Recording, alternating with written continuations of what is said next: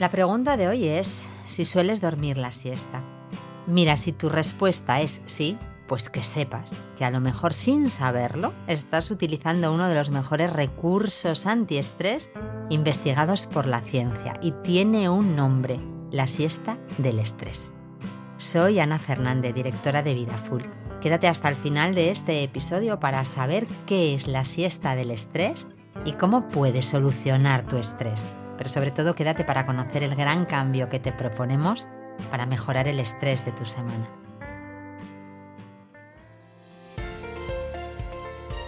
Lo que la ciencia dice.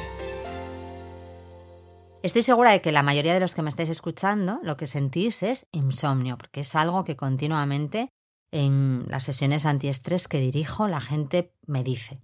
Tengo cansancio crónico, pero tengo un insomnio que no puedo con él. Y es como un bucle.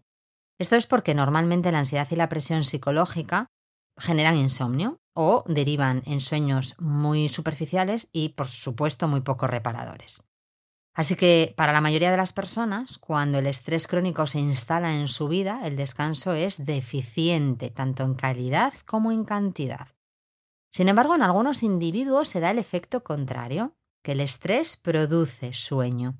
Tenemos sueño todo el día, desde que nos levantamos hasta que nos acostamos. Y habitualmente, las personas estresadas luchamos contra ese sueño diurno. No nos damos el descanso, no nos permitimos descansar. Incluso tomamos estimulantes, porque la cantidad de cafés que vamos tomando a lo largo del día no deja de ser un estimulante para quitar ese sueño.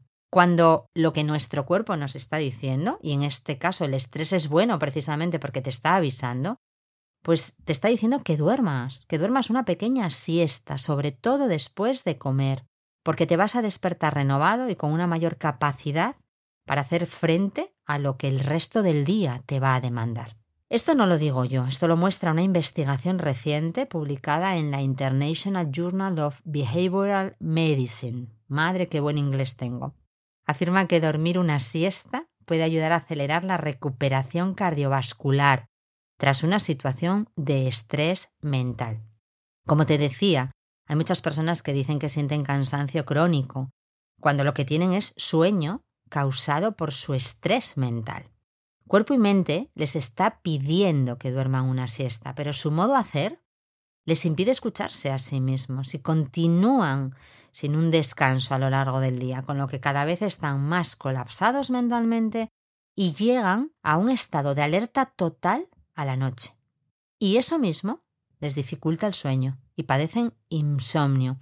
Es la pescadilla que se muerde la cola. Hasta aquí ¿Tú te ves representado o representada en este patrón de comportamiento? ¿Te ves así?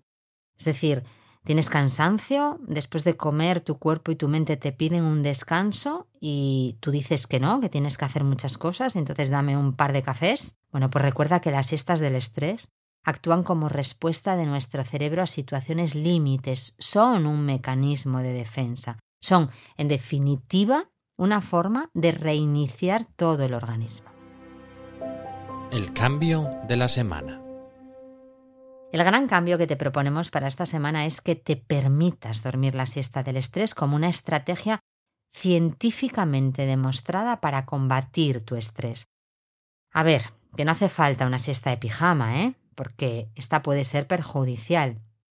Si son muy largas, puedes despertarte desorientado, frustrado y enfadado, y también puedes despertarte con una digestión muy pesada.